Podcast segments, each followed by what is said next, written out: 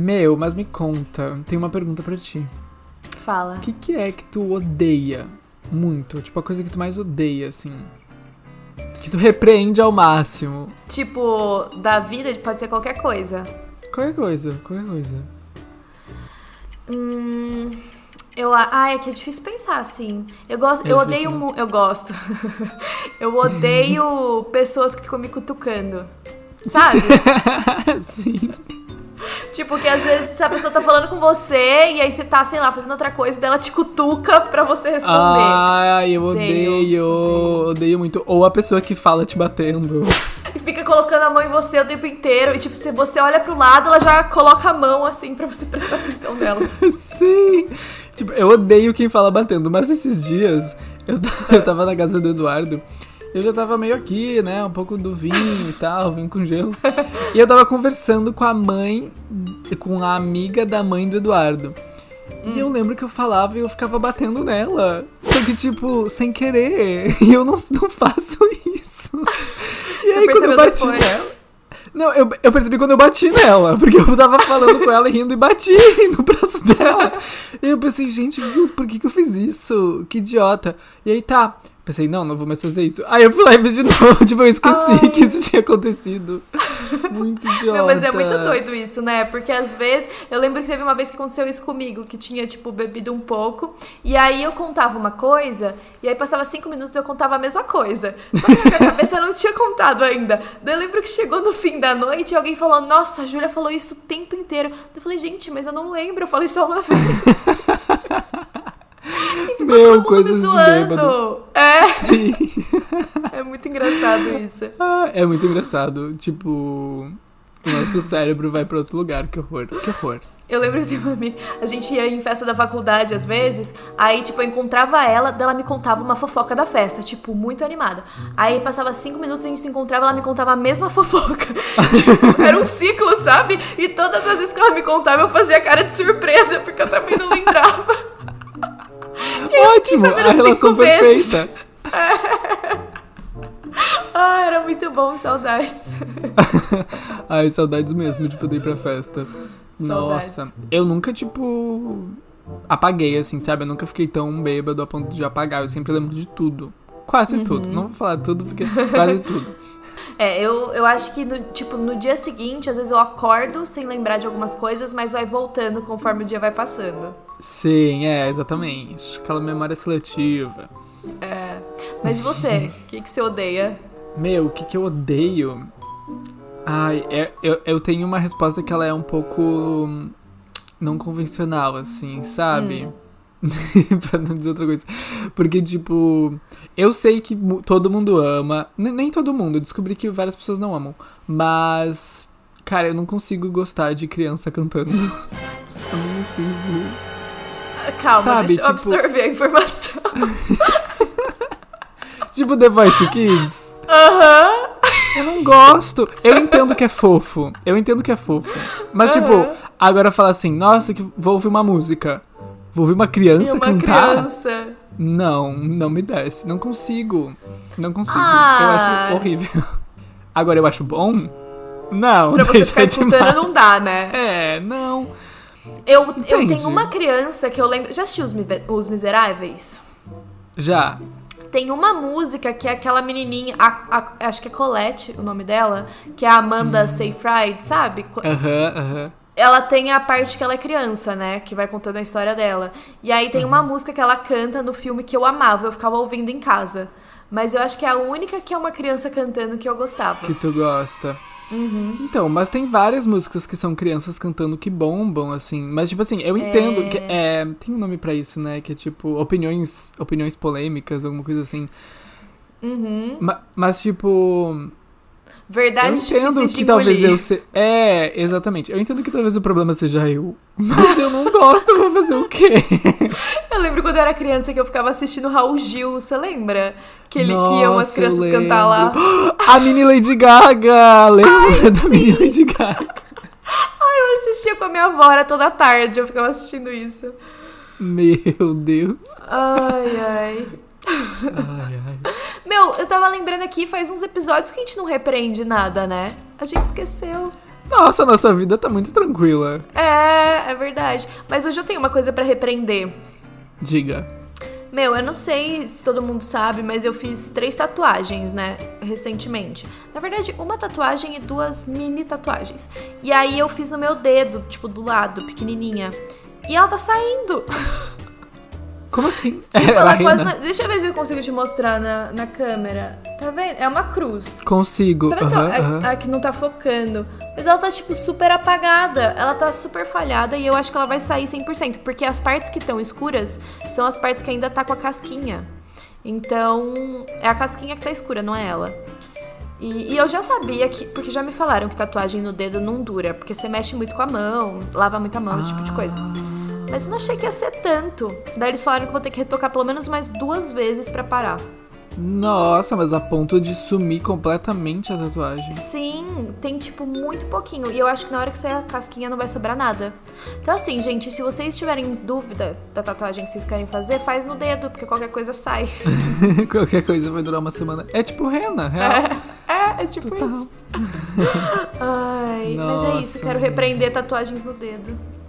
Meu, eu quero repreender o fato que a gente sempre esquece de dar os recados no início e a gente, e a gente é verdade, acaba não dando recado nenhum. Então, gente, se você tá ouvindo esse episódio, deixa seu like, nos segue, que isso nos ajuda muito. Uh, a gente também tem um catarse que vai estar tá na descrição do episódio, que vocês podem nos ajudar, né? Quem puder. A gente agradece muito mesmo, porque é isso. Inflação. Uhum. ah, é, e uma novidade é que a gente fez um canal no YouTube pra gente postar shorts que a gente posta às vezes no Instagram ou no TikTok, a gente tá postando no YouTube também. E em breve a gente vai postar mais vídeos longos lá também de coisas que a gente tá planejando fazer. Então já se inscrevam lá no canal, é Tá Repreendido Podcast, já tem uns vídeos lá. E acompanha a gente, porque, né? Quem sabe a gente faz uns episódios ao vivo qualquer dia, sem prometer nada. Exatamente. Gente, antes de começar a falar sobre os casos, a gente tem uma recomendação de livro aqui. Vocês sempre pedem e fazia um tempinho já que a gente não falava. Então, o livro que a gente quer recomendar hoje é o Laranja Mecânica, da editora Aleph. Vocês provavelmente já devem conhecer esse livro porque tem um uhum. filme que foi inspirado no livro, que também que é chama Laranja Mecânica. É. Sim. Tipo, é um filme incrível, assim. Inclusive, teve a maior polêmica do filme, eu não sei se você sabe disso, mas que ele foi banido assim que ele estreou de Sim, vários países. Sim, de tão. Não polêmico, Pesado. mas de tão chocante, é, que ele é. É. E... Tipo, o próprio diretor do filme decidiu banir, primeiro porque ele tava recebendo várias ameaças de morte. E segundo, porque muitas pessoas estavam imitando os crimes que acontecem no filme. Nossa, pesadíssimo. Pesadíssimo. Sim.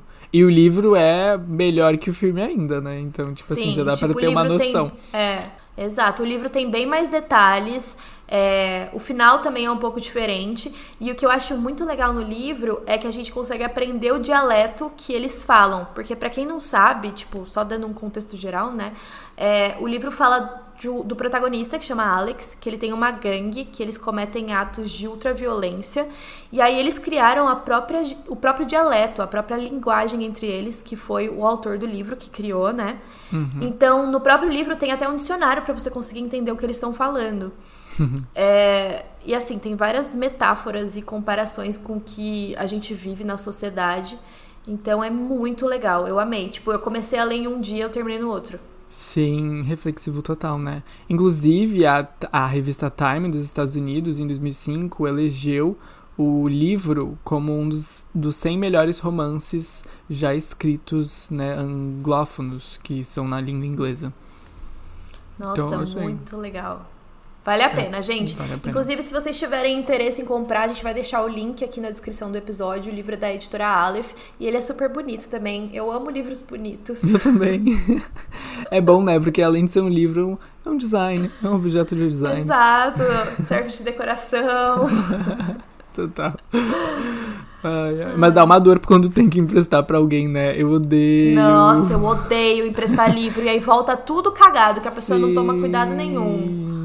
Ai, sério. Ai, sou super a favor de, tipo, né, a gente emprestar e trocar, mas ai, gente. Quando é um livro Toma bonito cuidado. que tem um valor ali, que tem um carinho. Ai, dá uma dor. Não, não dá.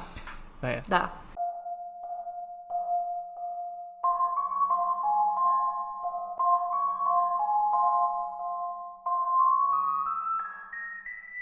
Qual que é o seu caso dessa semana? Ah, então, meu, me deram uma sugestão esses dias de fazer um caso de stalkers. Sabe? Hum, tipo, tipo a série You, você? É, tipo, pessoas que perseguem Ah. pessoas famosas, no geral. Ih. Tipo, o cara que matou o John Lennon, umas Aham. histórias assim. O cara do Versace também, né? Uhum. E aí eu comecei a pesquisar e eu entrei em, tipo, um buraco muito louco de gente muito doida que faz isso com pessoas famosas. E aí tem Sério? vários casos bizarros. Só que daí eu achei mais legal trazer um caso completo, que foi o que mais me deixou chocada. E aí, se vocês gostarem, a gente traz outros casos em outros episódios. Mas é o caso de uma menina chamada Rebecca Schaefer. É mais antigo. é- Ela era uma atriz, eu não conhecia ela. Mas ela teve um stalker muito pesado. Nossa, Stalker Sim. é uma coisa pesada mesmo, porque a gente nunca sabe. Ainda mais de gente famosa, né? Porque, tipo, imagina a quantidade de pessoas que não conhecem aquela pessoa famosa. Então, Uhum. tipo assim, ela tá sujeita literalmente um- a qualquer, qualquer, coisa, né? pessoa. É, qualquer coisa acontecer. Qualquer pessoa pode estar planejando alguma coisa contra ela e ela nem sabe, né? Exato. Exato. E é muito bizarro isso, porque as pessoas, tipo, que, que são atores de cinema ou até de novela aqui no Brasil, que tem, tipo, uma fama absurda, assim, Uhum. as pessoas sentem como se conhecessem eles, né? Tipo, como se fossem Sim. da família, melhores amigos, assim, é um sentimento muito íntimo. E a pessoa, e o ator, a pessoa famosa, nem. Nem, nem, Nem nem sabe sabe, o que tá é. acontecendo. É. É. E é muito louco, porque às vezes a pessoa cria uma coisa, né, que conhece essa pessoa famosa, e aí qualquer coisa que ela faça que a pessoa ache que não é o comportamento normal dela, ela já começa a criticar. Como se ela conhecesse e a pessoa saiu do padrão que ela tava achando na cabeça dela, né? Que existia. Exato, exato. E como se as pessoas não mudassem também, né? É. Ao longo do tempo. Exato. É muito problemático isso. É, o preço da fama. É. É, mas e você? Ai, ai. Então, eu vou trazer as atualizações, né, do caso da Gabi Petito, que, Uhum. bom, quem não conhece ainda o caso, eu recomendo que ouça primeiro o episódio 22, o último episódio que a gente fez aqui, que a gente, né, falou sobre o caso, que tá acontecendo agora. Então, como a gente não tem, não teve um desfecho ainda, a gente não teve como dar todas as atualizações naquele Uhum. dia. Então eu vou trazer o que aconteceu. Aconteceu bastante coisa desde aquele episódio, mas ainda não tem uma solução. Então ainda permanece um mistério. Uhum. Lembrando que a gente tá atualizando também nas nossas outras redes sociais, então se vocês quiserem atualizações assim mais rápidas, é só seguir a gente que a gente tá acompanhando de perto o caso. É, exatamente. Claro que né, nas redes sociais não dá pra gente falar com todos os detalhes que nem a gente fala aqui, Uhum. né? Mas já Exato. dá pra ter mais ou menos uma noção do que tá acontecendo por lá. Sim. É, eu acho que você começa, né? Sim, bom. Bom, primeiro eu queria falar que, na verdade, o caso teve muita repercussão. Tipo, na, na semana passada, o caso tava tendo uma atenção da mídia e tal, mas meio que, tipo, foi absurdo, assim, durante né, o, o passar dessa semana. O caso ganhou muita repercussão durante o final de semana. Internacional, o mundo inteiro, né, tava querendo saber aonde tá a Gabi Petito. E isso, na verdade, é uma coisa positiva, né? Porque por mais que a gente esteja no Brasil e a gente não vivendo que nem a sociedade americana, a sociedade estadu... estadu... Ai, Unido. Estadunidense. Ah, eu fui tá não consegui também. Enfim, aí eles lá estão vivendo.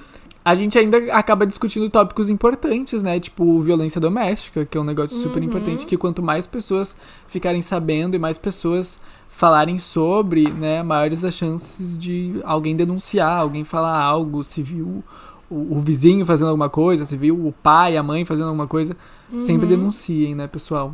Isso é muito importante. Sim, é verdade. Mas, bom, relembrando todo mundo sobre o caso da Gabi Petito, pra quem não estava acompanhando, eu vou, bom, eu vou falar um pouquinho sobre a timeline que a gente falou naquele dia. Rapi- falando, rapi- relembrando rapidinho, a Gabi e o noivo dela, o Brian, eles saíram, né, para viajar em junho de 2021. Sempre foi o sonho da Gabi. Na verdade, a Gabi até deixou o emprego dela pra se dedicar a isso, porque a vontade deles era realmente viver de, de, criando conteúdo, né? Então eles tinham um canal no YouTube, eles estavam postando tudo no Instagram dos dois e tal. Bom, e aí a partir disso tiveram, né? A Gabi sumiu, o Brian, ele voltou do dia 1 de setembro para casa sem a Gabi, na van da Gabi. No dia 11 de setembro, a Gabi foi dada oficialmente como desaparecida pela polícia e o FBI está envolvido no caso até. Bom, o que se teve de atualização sobre isso? A gente descobriu no meio do caminho uma, uma informação que a gente não tinha antes, que o Brian, ele uh, desapareceu, ele sumiu, ninguém sabe onde ele tá. Mas muita gente desconfia, isso não é uma informação dada pela polícia, mas vários jornalistas estão questionando isso porque não se tem, ninguém viu o Brian fisicamente. Os vizinhos ah, do Brian viram ele, ele desde que ele voltou. Os vizinhos do Brian viram ele chegar no dia 1 de setembro com a van e não viram mais eles. Tipo assim, o, o, contato que se tem com a mídia e com a polícia é através do advogado e dos familiares dele. O Brian mesmo, ninguém viu. Não. Então muita gente acha que ele pode ter sumido, fugido, enfim, do dia 2, no dia 3, no dia 4, no dia 5, tipo, ninguém sabe exatamente qual foi a data em que ele desapareceu justamente por e isso. E aí você acha, né? você acha que a família pode ter acobertado? Porque eles até deram entrevistas, né? Exatamente, pode ser que a família esteja cobertando, a gente não sabe ainda, isso só a polícia investigando vai saber, né?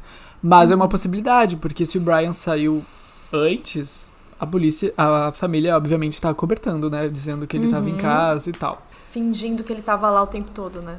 Fingindo que ele estava lá, exatamente. Uma atualização importante também foi que no dia 29 de agosto, a Miranda Baker uh, deu carona pro Brian. Hum, assim, pra quem não... Aquela do TikTok, né? A do TikTok. Pra quem não, não lembra exatamente, a Gabi, ela provavelmente desapareceu entre o dia um, 26, 27 de agosto e o dia 1 de setembro, né? Que foi quando o Brian voltou para casa sem a van. Então é essa janela de tempo que a gente tem do desaparecimento da Gabi. E no dia 29 de agosto, que é bem dentro dessa janela, a Miranda Baker deu carona pro Brian em Grand uhum. Que era o local aonde esperavam que o Brian e a Gabi estavam acampando, né? E a Miranda, isso é super importante também, porque a Miranda ela só reconheceu, ela só soube que ela deu carona pro Brian por causa da repercussão do caso. Do porque ela viu no TikTok quem era o Brian, e aí ela pensou, meu Deus, eu dei carona pra esse cara, entendeu? E aí ela postou no TikTok dela, e ela também já levou todos os dados pro, pro FBI. Mas ela uh, e o namorado dela o Brian, ele tava pedindo carona, tipo, na beira, assim, do, do acampamento, na rua mesmo. Ele subiu e tal. E ele ofereceu 200 dólares pelo trajeto. E ela conta que ela sempre que ela achou meio estranho isso, porque, tipo, como assim 200 dólares? Porque eles iam andar só 10 miles, que eu não sei quanto se dá em quilômetros, mas. Dá menos é pouco. de 10 quilômetros, é. É, então é super pouco. E aí ela ficou meio. O quê? E aí ele contou pra ela que ele tava acampando sem a noiva, já tinha alguns dias, porque a noiva hum. tinha ficado na van uh, trabalhando nas postagens das redes sociais deles.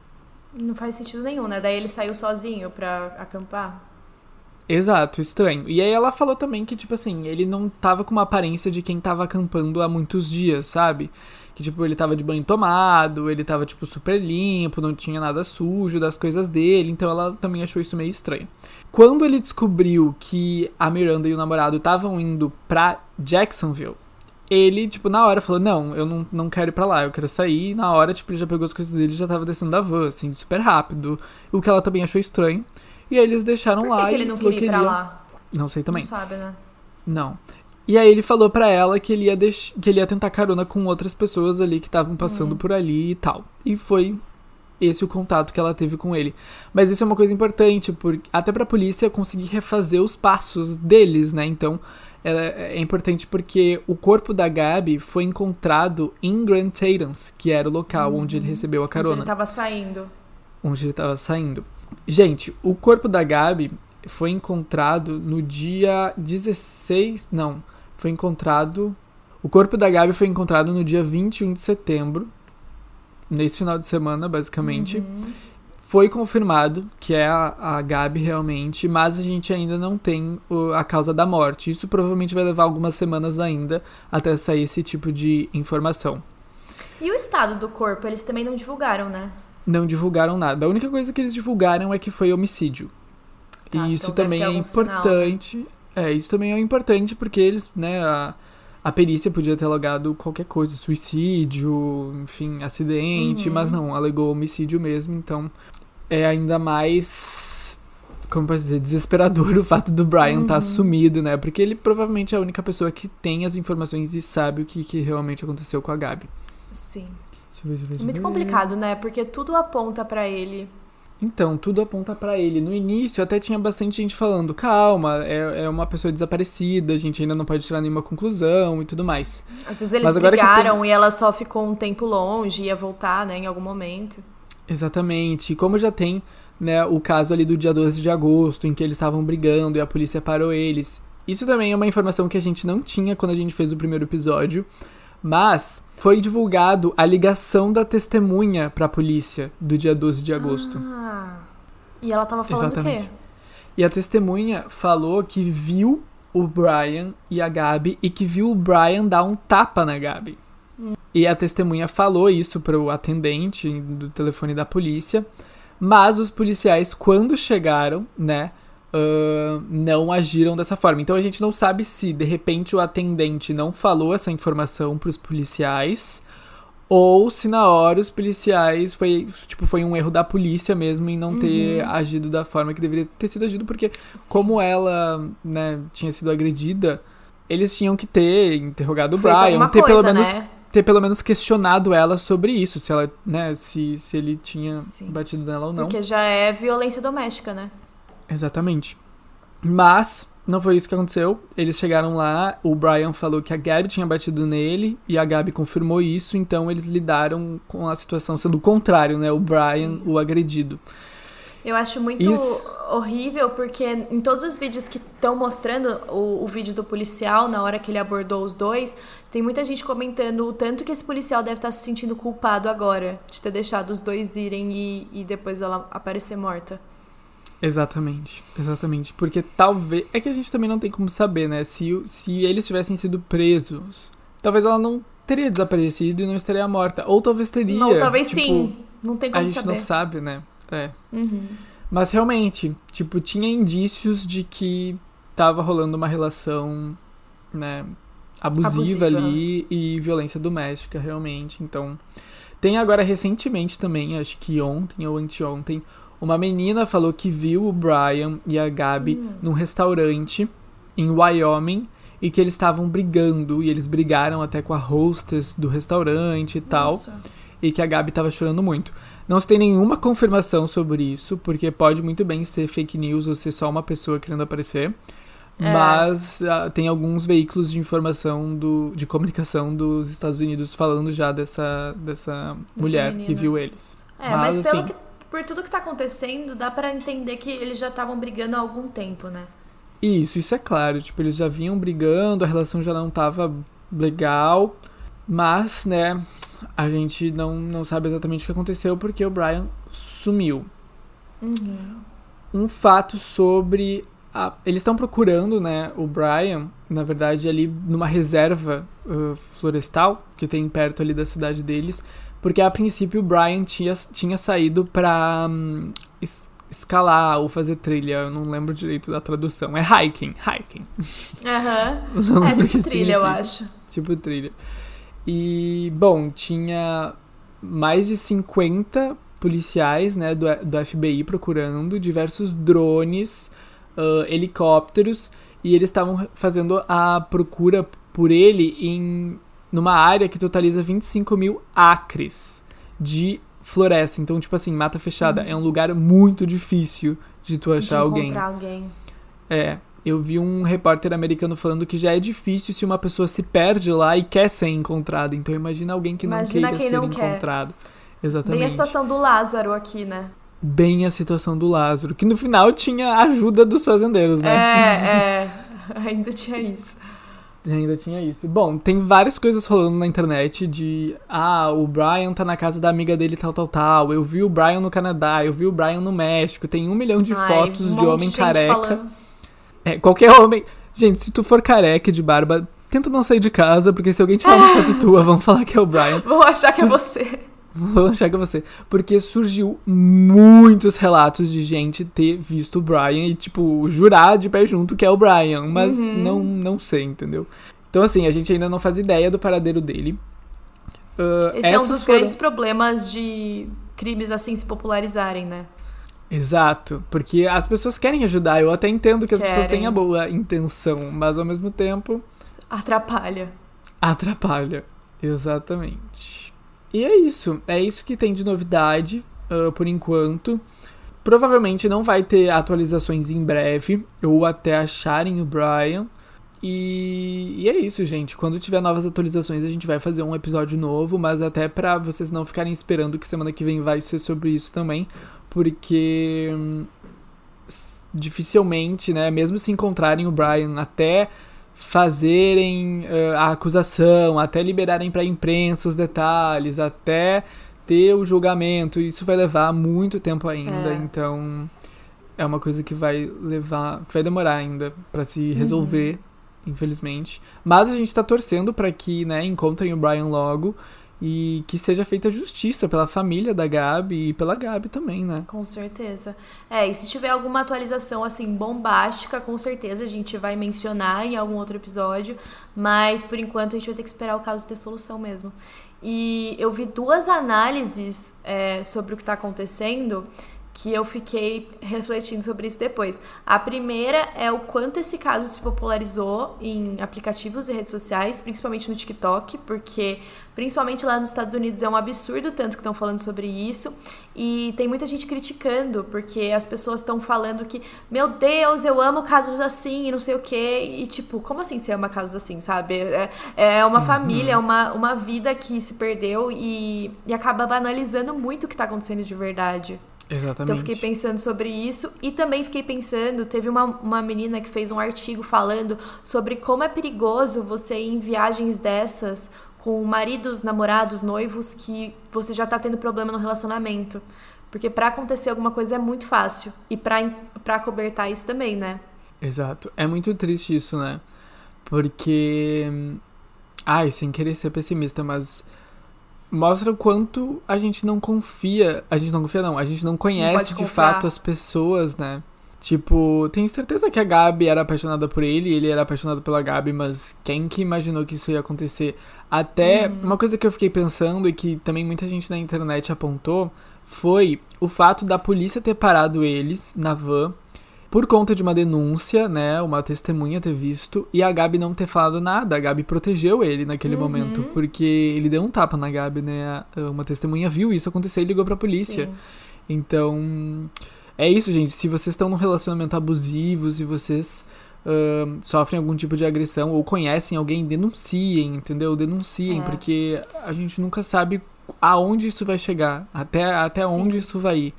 Então, não hesitem em, em, em denunciar pra polícia e procurar ajuda. É, porque quem tá vivendo um relacionamento é muito difícil você querer entregar a pessoa, porque por mais que você tá vivendo um relacionamento tóxico, você ama a pessoa e você acha que ela não é assim, e às vezes acaba indo longe demais, né? São poucas pessoas que conseguem sair de um relacionamento tóxico sem ter acontecido alguma coisa mais grave, né? Exato, é muito difícil, até porque se torna um ciclo, né? Uhum. Enfim. É bem complicado isso, bem complicado mesmo. E também cada caso é um caso, né? Então. Mas é isso, gente. Denunciem. Não hesitem em falar pra alguém, em contar, em procurar ajuda. É isso. É isso que tem que ser feito. É. Vamos pro próximo, próximo caso, Vamos então. pro próximo episódio. Episódio. Vamos pro próximo caso. Ai, Ai, meu, meu Deus. Esse caso mexeu com a nossa cabeça. Mexeu total, esse caso mexeu total. Eu fiquei muito triste, assim, porque quando a gente fala com esses casos, eu, eu particularmente gosto de falar bastante sobre casos que aconteceram há muito tempo atrás. Porque era uma outra sociedade, era uma É. outra coisa. Então é, é quase que um filme, assim. Tu meio que não te relaciona com aquilo quando é Você muito se antigo. distancia, né? Se distancia, mas quando tá, tu tá no momento, vivendo e acompanhando, não tem como tu não querer que as coisas se resolvam do lado positivo, Sim. sabe? Então é bem É. difícil. E é verdade, gente. Na semana passada, depois que a gente falou sobre esse caso, a gente ficou super acompanhando as atualizações. E quando divulgaram que tinham encontrado o corpo dela, a gente ficou muito chateado, porque a gente tava muito na expectativa de que ela ia aparecer viva. Foi, foi bem triste. É, foi bem, bem triste mesmo. Tu já assistiu a série Você? Já. Eu gosto Tu muito. gostou? Ai, tá, eu também, eu também. Porque. Ah, ah, tá. Achei que você ia falar que você não tinha gostado. Não, eu, eu gosto muito também, mas é um pouco. dá um pouco de trauma, né? Dá, dá medo. Inclusive, uma coisa, eu devia ter, putz, eu devia ter falado desse caso hoje, ia combinar muito. Já ouviu falar do caso do Chris Watts? Já. É um caso que parece muito com o da Gabi. Parece muito com o da Gabi, realmente. Uhum. Muito com o da Gabi. Eu vi várias pessoas comparando, né, os dois, o Sim. Brian e o Chris Sim. É, a gente vai trazer esse caso qualquer dia aqui. Sim, com certeza. Mas enfim, falando de Stalkers, eu gosto muito do ator que faz o carinha do Yu, que é de Gossip Girl, né? Sim, o Dan. Ele é perfeito, só que agora eu fico traumatizada olhando pra ele, dá essa sensação dele ser louco. É, Ele faz muito bem, né? O papel de louco até parece que ele Muito. é stalker de verdade. É. Gente, pra quem nunca assistiu a série, é basicamente um cara que ele se apaixona, entre aspas, né? Por algumas mulheres. Na verdade, ele ficou obcecado por essas mulheres. E aí ele faz de tudo pra ficar com elas. E aí, tipo, elas até se apaixonam por ele. Ele consegue isso. Só que depois, qualquer comportamentozinho delas que demonstre que elas estão dando preferência a, sei lá, nem que seja uma amiga. A não ser ele, ele começa a fazer umas coisas muito loucas que eu não vou dar spoiler, mas assistam, que vale a pena, é legal. E vai sair É, temporada vale nova, inclusive. Netflix. Tem. Contrata e parece ser bem bizarra. Mas enfim. É, né? A gente, a gente sempre acaba falando de série aqui nesse, É. nesse podcast. Bom, a Rebecca Schaefer, é, ela nasceu em uma família judia, numa cidade chamada Eugene, em Oregon, nos Estados Unidos, né? É, ela nasceu no dia 6 de novembro de 1967 e ela foi criada na religião judaica, onde estudou numa, no ensino médio de lá.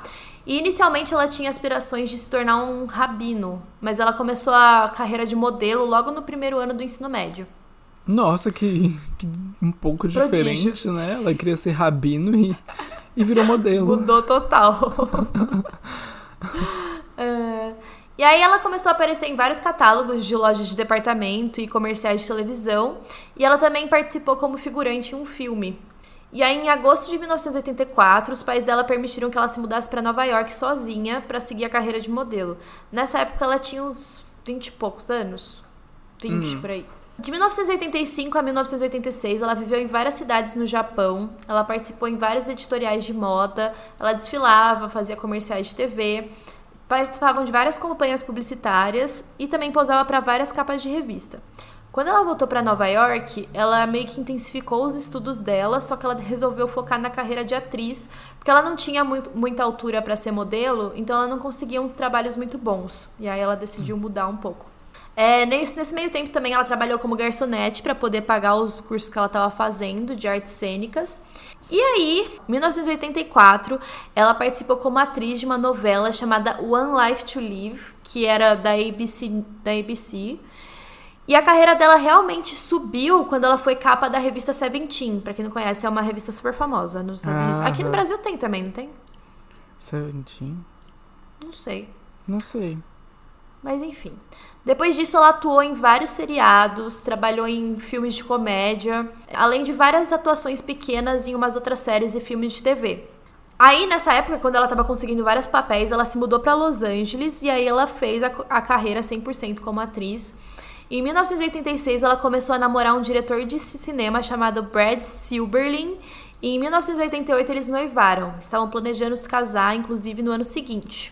Mas essa história começa a ficar trágica em 1986, quando ela passou a ser incessantemente perseguida por um fã chamado Robert John Bardo. E agora a gente vai falar um pouco de quem era o Bardo. Ele era caçula de sete irmãos, a mãe dele era japonesa e o pai dele era um suboficial da Força Aérea dos Estados Unidos. A família dele se mudava com frequência, principalmente para o pai ser da Força Aérea. E eles acabaram se estabelecendo numa cidade chamada Tucson, que ficava no Arizona, em 1983. O Bardo também teve uma infância muito conturbada. Ele foi abusado por um dos seus irmãos e colocado em um orfanato depois de ameaçar cometer suicídio. E aí ele foi diagnosticado com, depress com depressão. O que é muito triste, né? Porque a família abandonou ele quando ele mais Sim. precisava. É, pior. A família de Bardo tinha um, doen- um histórico de doença mental e ele foi diagnosticado com transtorno bipolar também.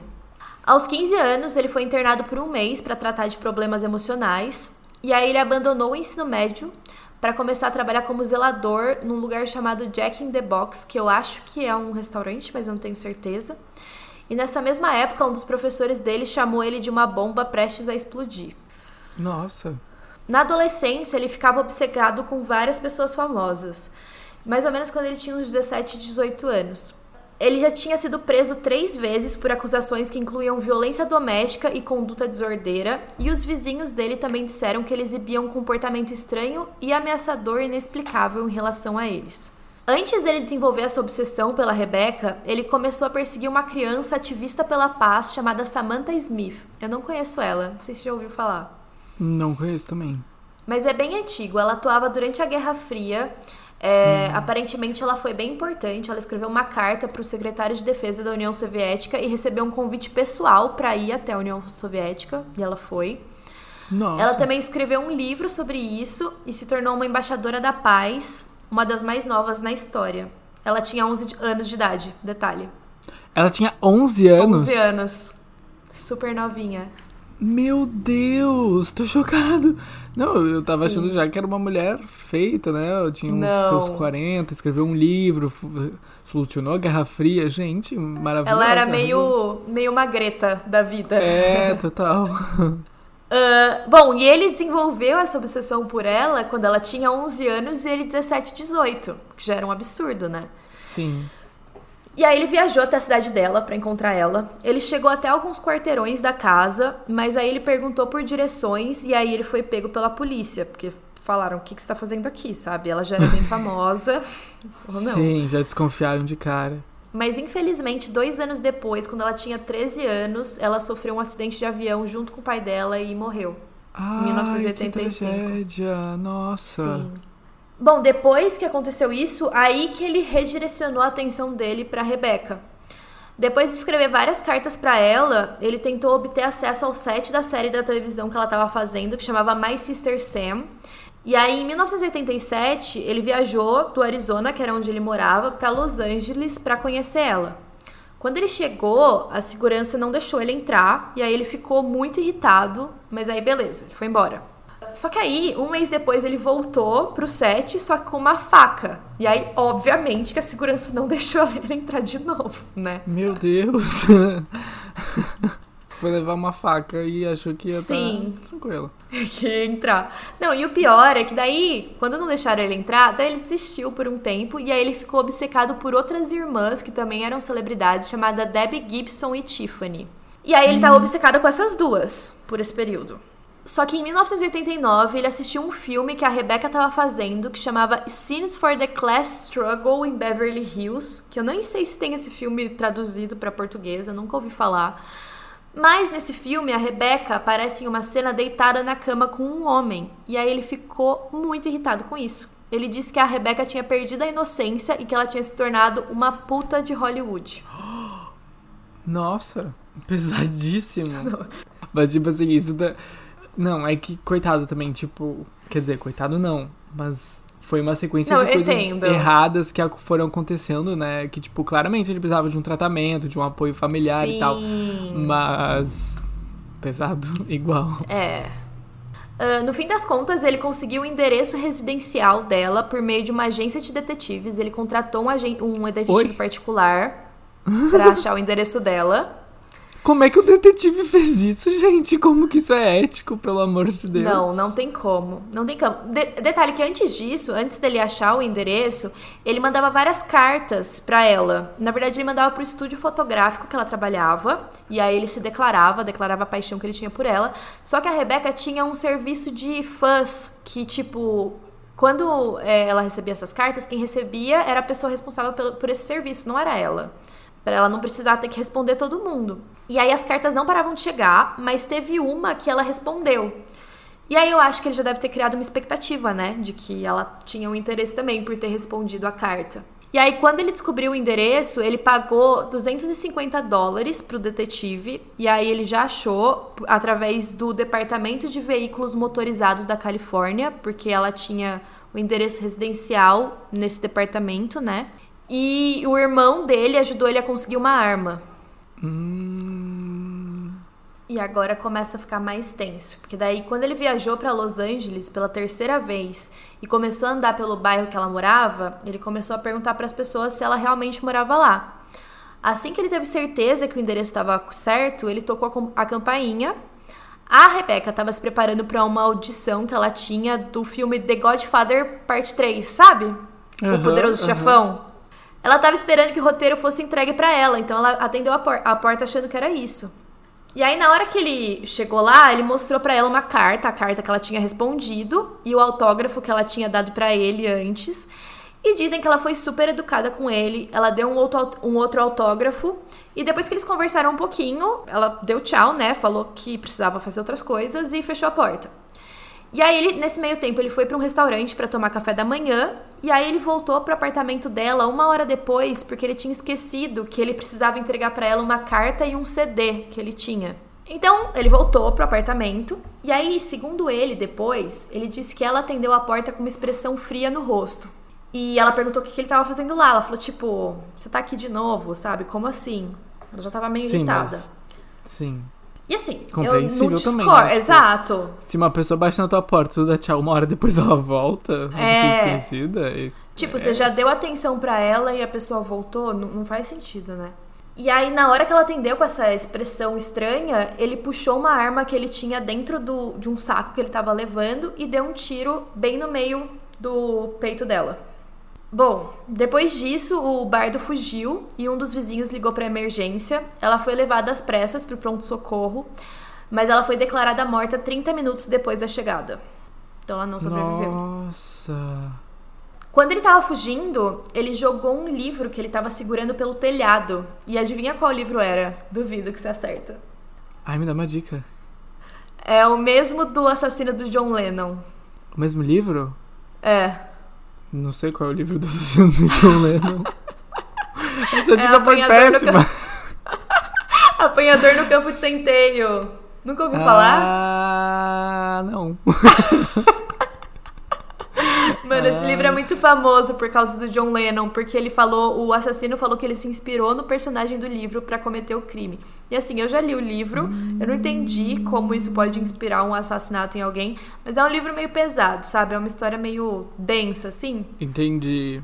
Entendi. Ah, eu achei que tu ia falar. Achei que era, sei lá, Crepúsculo. A Bíblia. Harry Potter, livro- É, tipo um livro que eu fiquei pensando nisso. tipo, famoso, como né? você- É, querido John. Imagina. Ah, e aí depois, né, eles perguntaram pras, pra família, pros amigos dela se ela tinha algum inimigo, todo mundo negou. E aí eles já começaram a criar essa teoria de que teria sido um fã que matou ela, porque ela era super simpática, ela nunca tratou ninguém mal. E aí o chefe da polícia de Tucson, que é a cidade lá que ele morava, chamado Peter, prendeu o bardo no dia seguinte, depois que os motoristas relataram um homem correndo no trânsito na Interestadual 10. E aí, quando eles pararam ele, ele imediatamente confessou o assassinato, dizendo: É melhor você me prender agora, eu acabei de atirar em uma pessoa. Ah. Então, tipo assim, talvez ele nem. Tipo, ele só. de- Deduziu, não, ele só foi. Processar aquilo que ele fez depois, é isso? Então, não dá pra entender, porque você vai, você vai ver, tem várias. Assim, ele oscila muito no que ele tava fazendo. Sim. É, a promotora do caso, ela ficou muito conhecida depois porque ela foi a promotora principal no caso do assassinato do O.J. Simpson, sabe? Aham. Não o sei. assassinato dele, mas o assassinato que ele cometeu no caso. O caso. aham, é, o caso do. O.J. Simpson. Ela chamava Marcia Clark. E ele foi condenado, o Bardo, e ele foi condenado à prisão perpétua também, sem possibilidade de liberdade condicional. E aí, quando ele tava falando no tribunal, ele disse que a Rebeca atendeu a porta e aí ele tinha levado um envelope que ela tinha, que ela tinha respondido para ele como e-mail de fã. Ele disse que ela apertou a mão dele e disse para ele, tipo, se cuidar, assim, assim que ele saiu pela primeira vez, sabe? Foi super simpática. Depois ele estava contando que ele se lembrou que ele tinha uma carta e um CD para entregar e que precisava voltar pro apartamento dela para isso. E aí, quando ele chegou, ele disse que ela tava de roupão e que imaginava que talvez ela estivesse entrando no banho, que ela tava ocupada. Ele já imaginou que era uma hora errada para ele ter voltado. Uhum. E aí ele falou que ela disse: Você veio na minha porta de novo, tipo, anda logo, eu não tenho muito tempo. E aí ele achou isso mal educado para você dizer para um fã. Então ele ficou bravo. Ixi. E aí ele, ele tirou a arma da bolsa e atirou nela. E enquanto ele contava o que aconteceu, ele até imitou o som da bala quando ele atirou. É, ele disse que ela estava gritando e ele, inclusive, imitou o choro dela. E aí, quando ele estava lá na cena do crime, ele disse que chegou a pensar se ele deveria atirar na cabeça dele e seguir ela, pra, tipo, depois, sabe, se matar também. Mas aí ele desistiu e aí só foi fugir mesmo. E durante o julgamento, ele alegou que a música Exit do U2 foi influência para o assassinato dele. E, inclusive, durante o julgamento, eles colocaram a música para tocar e ele ficou cantando e mexendo a cabeça, tipo, mó vibes assim. Nossa, tô chocado. Sim. Tipo, eles colocaram para tocar, tipo, como evidência, assim, como. É. Sim, para tentar entender por que, que a música influenciou, né? Aham. Uhum. E aí, quando ele viu na TV que ela estava morta, ele disse que quase teve um ataque cardíaco quando viu que tinham atirado nela. Então é essa parte que ele oscila, porque foi ele mesmo que atirou e ele ficou Sim. chocado quando ele ficou sabendo que ela tinha morrido. Nossa, como se ela não fosse a mesma pessoa, né? A pessoa da é. TV não fosse a mesma pessoa que ele. É, ou como se ele não fosse a pessoa que atirou. Aham. Uhum. Como se ele tivesse dissociado, assim, na hora, né? E aí os advogados da defesa disseram que ele tinha esquizofrenia e que por isso ele cometeu o crime. Mas assim, não, não né? Ele foi avaliado para um hospital psiquiátrico, mas ele acabou na prisão mesmo. E aí, em 2007, ele foi esfaqueado 11 vezes quando ele estava a caminho do café da manhã na unidade de segurança máxima da prisão estadual no, no condado da Califórnia. É, duas navalhas foram encontradas no local, que eram armas feitas por presidiários. E aí ele foi tratado no centro da prisão, no, no quer dizer, num hospital, né? E depois ele voltou para a prisão.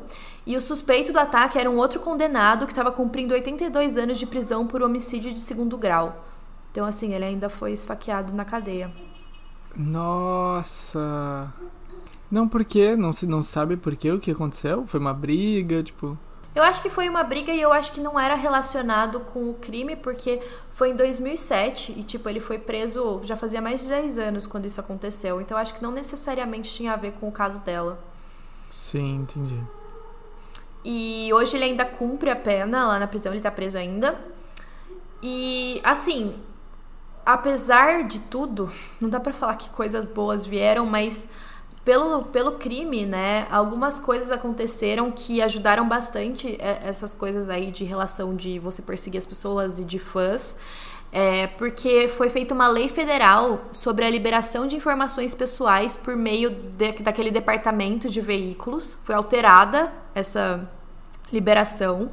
É, impede esse órgão de divulgar endereços pri privados, e isso foi promulgado em 1994, depois que o caso aconteceu.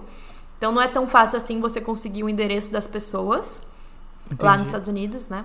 E também ajudou a promover a aprovação em 1990 das primeiras leis anti-perseguição da América, incluindo o Código Penal da Califórnia. Hum... Legal. Sabe o que mais me chocou? Como e o detetive também não, o detetive também, tipo, que deu o endereço lá, ele também é um pouco responsável por isso, né? Tipo, isso não poderia acontecer. Deveria ser proibido, então, tipo, o detetive descobrir o endereço de alguém e dar pra qualquer pessoa, assim. Sim, eu acho que de repente com essa lei talvez tenha é, não deixado mais os detetives fazerem isso, mas se você for pensar, ele foi contratado, como era autorizado você conseguir o endereço de qualquer pessoa por esse órgão, ele só conseguiu. Qualquer outra pessoa poderia Sim, ter feito isso, poderia né? ter conseguido também. É, não, com certeza, é. eu acho que, tipo. É. Tipo, é. qualquer pessoa poderia ter descoberto, mas ao mesmo tempo Ai, não é legal. É complicado, não. É. E nunca que ele ia imaginar que dando o endereço É, Ele Com ia certeza. matar ela, né? Não, Ou que ele certeza, tinha claro. alguma doença. O único responsável é ele, né? O próprio cara, mas Sim. igual é uma coisa delicada. E Exato. que horror, né? Isso só mostra como, tipo, ao mesmo tempo em que ele já desde criança ele foi tipo meio que pro sistema assim, né? Ele não conseguiu o tratamento exato, né? Porque ele voltou pra sociedade meio que normal, assim, tipo como se ele não tivesse que tomar remédio ou fazer algum tipo de tratamento e tal, né? Uhum. Pra, Exato. pra inibir ou pra de repente tratar realmente essa esquizofrenia dele.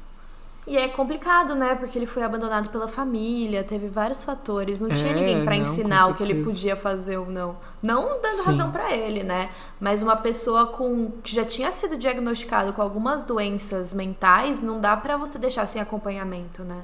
Claro, não, com certeza. Com certeza. É meio Uhum. importante. Sim. Ai, ai. Mas é isso. É isso. Pesado. Me deu vontade de assistir você. Ai, Não. sim! Eu tô louca pra sair. sair a próxima temporada. Sim. Mas, tipo assim, eu acho que você só fez tanto sucesso, assim, porque o ator, o. Esqueci o nome dele. Mas ele é Pen, muito bonitinho, Pen né? Badgley, eu acho, sei lá. É, alguma coisa assim. Ele é muito Ele é bonitinho. bem. É, ele é uma pessoa especial, assim, uma pessoa bacana. uma pessoa- É. E ele tem aquela fama de Gossip Girl também, né? Quando eu vi que ia sair a série, eu já pensei na hora. Falei, ah, o mesmo ator de Gossip Girl. Aham, eu também, eu também. E foi por isso que eu assisti, que eu comecei a assistir. É, eu também, eu também. É muito boa. E aí, Hum. aquela. A, a que fez a, a última ou a penúltima temporada? Em alguma das duas temporadas, a que faz a mulher que ele persegue, ela que fez aquelas séries da Maldição da Residência Rio e, Aham. e a outra, esqueci o nome. Que também é Maldição da Residência, alguma coisa. Sim, Bly. É, Mansão isso, da Mansão Bly, isso. Aham, aham. Sim, é É ela mesma. mesma. E ela é ótima. Meu, você também tem um negócio de, tipo, quando você vê um ator ou uma atriz, você tem que saber de onde você conhece? Sim, tenho. E eu fico pesquisando até eu achar. Eu também, eu também.